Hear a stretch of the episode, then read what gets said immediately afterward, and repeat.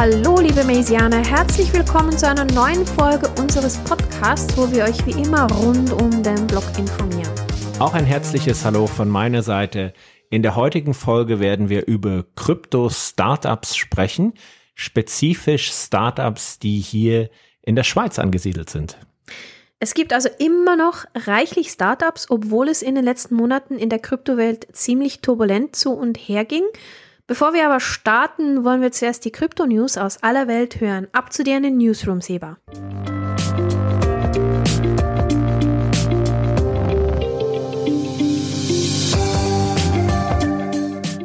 Die News. Wir befinden uns momentan in einer etwas eigenartigen Phase. Also so kann man das wirklich ausdrücken. Einerseits haben wir eine noch nie dagewesene Ankündigung von US-Finanzbehörden gegen Krypto vorzugehen. Und andererseits reagiert der Kryptomarkt relativ positiv auf diese doch sehr negativen Ankündigungen. Ja, wie ich sehe, ist Bitcoin im Moment auch in einem kleinen Hoch, hat am Donnerstag letzte Woche sein erstes Jahreshoch erreicht. Stimmt, nach einem kleinen kurzen Knick ging es gleich wieder aufwärts und die bullische Trendwende wurde erstmal fortgesetzt. Ich finde das schon irgendwie unglaublich, denn als bekannt wurde, dass BUSD, Binance USD, womöglich ins Visier der SEC gerät, dachte ich nur noch, oh oh. Also Binance USD, ähm, das ist ja etwas, was wir schon in unserer Stablecoin-Episode oft erwähnt hatten. Binance USD, kurz BUSD, ist immerhin der drittgrößte Stablecoin. Er steht im Zusammenhang mit der weltgrößten Kryptobörse Binance. Binance USD bildet den US-Dollar im Verhältnis 1 zu 1 ab. Das ist ein Stablecoin, der den US-Dollar abbildet. Binance arbeitet bei der Herausgabe des Stablecoins mit dem US-Blockchain-Unternehmen Paxos zusammen.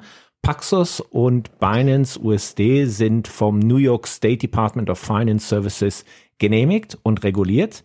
Binance USD wurde einem Audit unterzogen und ist nachweislich zu 100 Prozent durch USD-Geldmarktreserven gedeckt. Also meiner Meinung nach kann man Binance USD mehr vertrauen als wirklich so manch anderem Stablecoin im Kryptomarkt. Und jetzt kommt die SEC und möchte, dass keine Binance USD von Paxos mehr herausgegeben werden und beabsichtigt, Binance USD auf die Eigenschaften einer Wertschrift zu prüfen. Binance USD soll eine Wertschrift sein. Jetzt fährt die SEC aber die schweren Geschütze auf, also die spinnen wohl. Also. Keine Ahnung, was die wieder machen. Und jetzt kommt ein Spruch, den ich auf mein T-Shirt drucken werde, sobald wir Merch haben, Seba. SEC, geh weg. Und ich bin der Erste, der das kauft. das T-Shirt. Ja. Und damit ist aber nicht genug. Pass auf jetzt, Tina, pass auf. Oh jetzt will man den US-Krypto-Plattformen vielleicht auch noch verbieten, den Kunden Staking-Services anzubieten. Ja? Das wird immer schlimmer es wird wirklich nicht besser, wo ich das gelesen habe. Gut, man muss ein bisschen in die Details gehen. Ähm, aber zuerst nochmal Staking Services. Das sind die Services, wo man bei Proof of Stake Kryptos wie zum Beispiel Cardano oder Ethereum einen Anteil an Netzwerktoken zur Transaktionsvalidierung zur Verfügung stellt und dann an den Netzwerktransaktionsgebühren verdienen kann. Man kann das selber machen oder man delegiert das Ganze an die Plattform, wie zum Beispiel Coinbase oder Binance, die dann viel größere Staking-Pools bilden können und man bekommt dann anteilig so etwas wie einen Zins. Ja? Man verdient somit passiv Geld und das ist ja, was viele eigentlich von unseren Mesianern auch schon machen, haben auch gute Erfahrungen damit gemacht. Die SEC behauptete, dass die von Kraken, Kraken ist im Prinzip eine ähnliche Plattform wie Coinbase, dass die von Kraken angebotenen und verkauften Staking-Dienste Wertpapierdienstleistungen seien. ja, das ja. musste ich auch erst mal dreimal lesen, dachte, aha. Wow. Und zwar ging es beim Verbot der Staking-Dienste über Kraken auch erstmal nur darum, wie das Staking-Angebot gestaltet wurde. Es ging nicht um das Staking an sich, sondern wie sie das ausgestaltet haben und nicht generell um das Staking über die Plattform. Und Kraken musste jetzt eine Strafe zahlen. Ich glaube, es waren so ungefähr 30 Millionen Dollar, die sie da zahlen mussten. Aber viele befürchten jetzt, dass es eben zu einem allgemeinen Verbot von Staking Services kommen könnte. Coinbase hat das Ganze gleich mal scharf kritisiert, aber leider nicht unbedingt intelligent reagiert, Oh je. finde ich zumindest. Wir werden sehen, wo das alles äh, hingeht und äh, was da noch so von der SEC kommt. Momentan hat es in der ganzen Community erstmal einen Aufschrei gegeben, ist natürlich klar. Und jetzt stellt sich die Frage, warum bei all diesen negativen Nachrichten der Markt eigentlich so gelassen reagiert hat. Und ich denke, wenn man das Ganze mal wirklich aus der Vogelperspektive betrachtet, dann sehen wir eins. Das sind alles gute Nachrichten für Bitcoin. Ah ja, Ja. okay. Bitcoin, man kann es nicht staken. Es ist ein Proof of Work Coin, kein Proof of Stake Token. Bitcoin ist definitiv keine Wertschrift. Das hat ja der Gary Gensler von der SEC schon mindestens gefühlt hundertmal gesagt. Go Er hat viele Gary. Sachen nicht gesagt, aber das hat er gesagt und das ist sozusagen in Stein gemeißelt. Es ist eine Commodity. Bitcoin wird von vielen hochrangigen US-Politikern unterstützt, wie zum Beispiel Senatoren von Wyoming und so weiter. Es sind viele, die dahinter stehen. Und die Bitcoin-Maximalisten, die reiben sich natürlich jetzt die Hände, Ja. weil diese regulatorischen Entwicklungen ihnen genau in die Hände spielen. Das geht alles für die Bitcoin-Maximalisten in die richtige Richtung. Bitcoin, the one and only, the true crypto asset in the world. Okay. Ja. Und jetzt, Bitcoin steigt und weil Bitcoin steigt, steigt einfach der ganze Kryptomarkt mit. Die kleineren Fische schwimmen da im Kielwasser von Big Mama Bitcoin. Also wenn man genau hinschaut, ist Bitcoin um ein paar Prozente mehr gestiegen als die anderen Kryptos. Die ganze Entwicklung ist einfach hochinteressant im Moment. Und das ist normalerweise auch nicht so, denn bewegt sich Bitcoin ein bisschen, dann bewegen sich eigentlich so Coins wie Cardano und Ethereum mehr. Und das geht dann in beide Richtungen. Und jetzt hat Bitcoin ein bisschen mehr zugelegt. Das war dann erstmal die News von meiner Seite. Ja, Seba, danke. Spannend wie immer. Und äh, schon wieder etwas für unser Merch Mama Bitcoin. Das gefällt mir, das gefällt mir sehr gut. Ja, das ist die Big Mama. Aber da kommt dann definitiv noch mehr und ich glaube auch so die ganze Entwicklung momentan ist sehr, sehr interessant, äh, auch von der regulatorischen Seite her. Und ja, das ist doch ein schöner Übergang zum heutigen Thema, Krypto-Startups.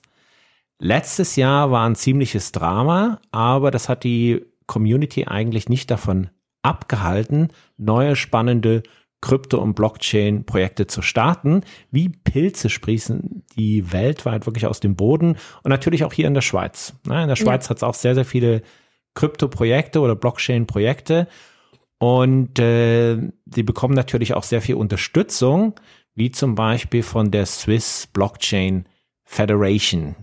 Und die Homepage, Homepage werden wir da natürlich dann auch verlinken. Ja, die ist super spannend. Wir haben dann auch noch Blockchain Nation Switzerland. Das klingt auch schon wie so ein kleiner Clan. Sinn der Organisation ist es, ein Innovativ, ein Innovativbooster zu sein. Ein Förderungsprogramm der Innovationsagentur des Bundes InnoSwiss im Bereich Blockchain-Technologie. Das Ziel ist es, Ideen zu generieren und diese voranzutreiben, damit daraus konkrete Projekte oder Startups entstehen können. Auch hier werden wir den Link in die Beschreibung der Episode reinnehmen. Ja, wunderbar. Blockchain Nation. Es gibt also viel Unterstützung, wie man sieht. Und da ist es auch nicht verwunderlich, dass es doch einige neue Projekte in der Schweiz gibt. Und diese möchten wir euch natürlich nicht vorenthalten. Die werden wir heute mal vorstellen. Und eines davon wäre Valley DAO, ein Forschungs- und Startup-Förderkollektiv, das von der Arbeit von VitaDAO inspiriert ist.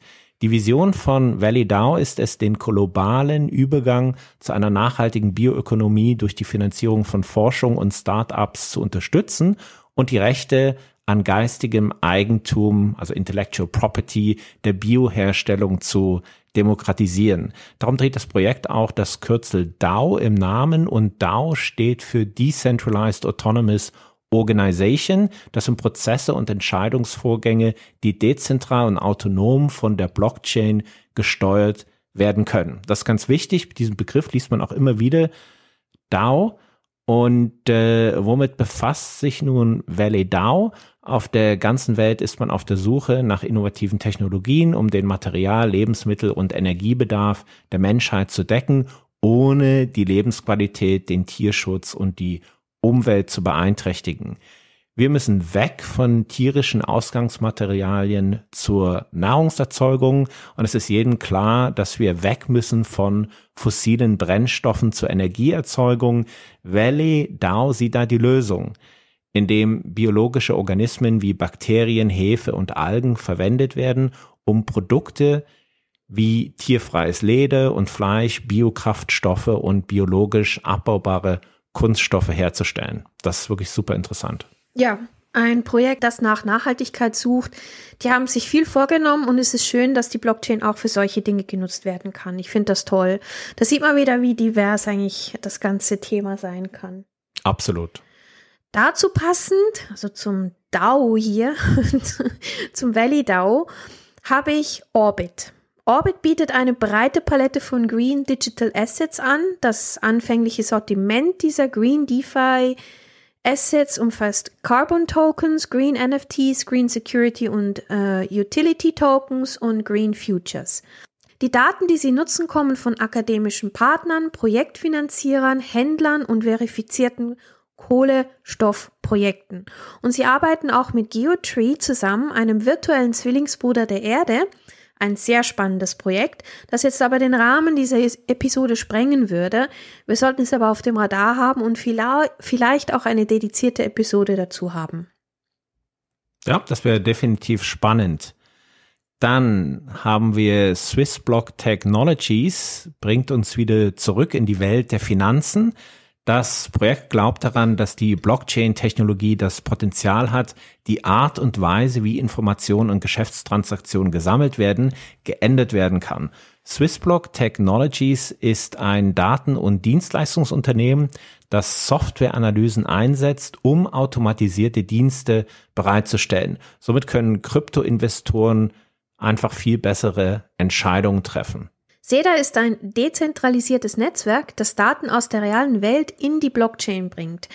Es ist eine Datenschicht, die als Brücke zwischen der Blockchain und der realen Welt fungiert und es allen integrierten Parteien ermöglicht, Datenanfragen durchzuführen, sich mit jeder Datenquelle zu verbinden und ihre Daten abzufragen.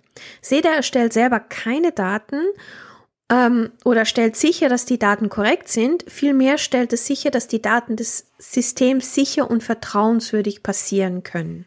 Projekte, die nicht wirklich eine neue Technologie bauen, sondern unterstützen, die gibt's natürlich auch.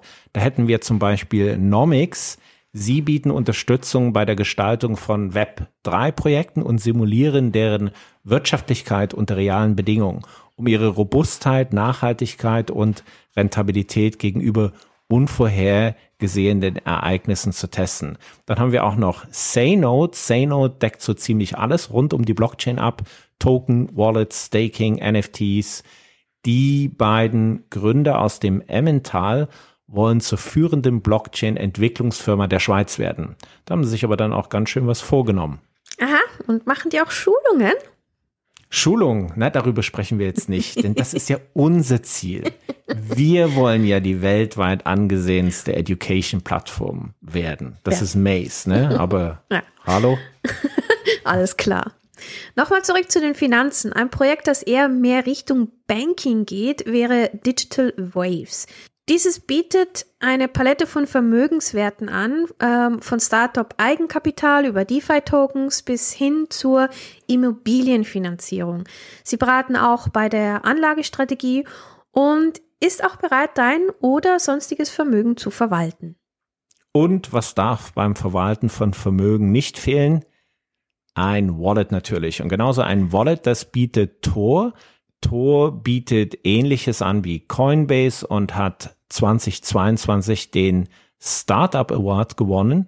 Man kann seine Assets hin und her schieben, staken und vieles mehr. Also das, was man im Prinzip bei vielen Krypto-Plattformen auch kann.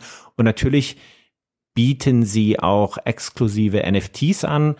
Das darf nicht fehlen. Tor Wallet ist äh, relativ vielversprechend. Ich habe mir die App ein bisschen angeschaut und ich fand es relativ spannend. Ja, und jetzt zu zwei Projekten, die sich entschieden haben, aus weiter Ferne hier in die Schweiz zu kommen. Und zwar kommen die zwei aus Japan. Fand ich relativ spannend. Da hätten wir Overlay. Es wurde von Takashi Oka gegründet und unterstützt die Schaffung von Decentralized Autonomous Organizations, also DAO, was wir vorhin auch schon gehört haben. Dieses digitale System ermöglicht Gruppen von Personen, die verstreut auf der Welt leben, gemeinsam ein Unternehmen zu kontrollieren. Ryodan Systems wurde von Mai Fujimoto gegründet im Mai 2021 und zwar in Luzern. Ryodan Systems verwendet die Zero Knowledge, also ZK Rollup Technologie, die Massentransaktionen von Ethereum ermöglicht. Durch das Zunehmen der Transaktionsvolumen staut sich so im Ethereum-Bereich eine riesige Datenmenge an und naja, das ist natürlich nicht so gut. Dies führt dann zu Verzögerungen und höheren Transaktionsgebühren. Und Ryodan will helfen, dieses Problem zu lösen. Und ich finde es cool, dass sich Overlay und Ryodan Systems sich hier in der Schweiz ansehen. Überhaupt ähm, habe ich schon oft gelesen, dass sich japanische Blockchain-Unternehmen oder Krypto-Unternehmen hier ansiedeln in der Schweiz. Ja. Ja, das sieht die magisch an, finde ich, finde ich auch super. Und ich denke, die Schweiz kann da wirklich eine gute Plattform bieten. So, das sind dann mal interessante Startups, die wir euch heute vorgestellt haben. Und die werden wir natürlich auch im Auge behalten. Es geht spannend weiter in der Krypto-Startup-Welt und wie es aussieht, ist da noch kein Ende in Sicht. Es gibt immer wieder viele neue. Es wird sich zeigen, ob die Projekte überleben und auch wie sicher dann diese Projekte sind. Wir wollen natürlich keine Scams. Nein, das wollen wir nicht. Und mit diesen spannenden Worten beenden wir den heutigen Podcast. Tschüss. Tschüss.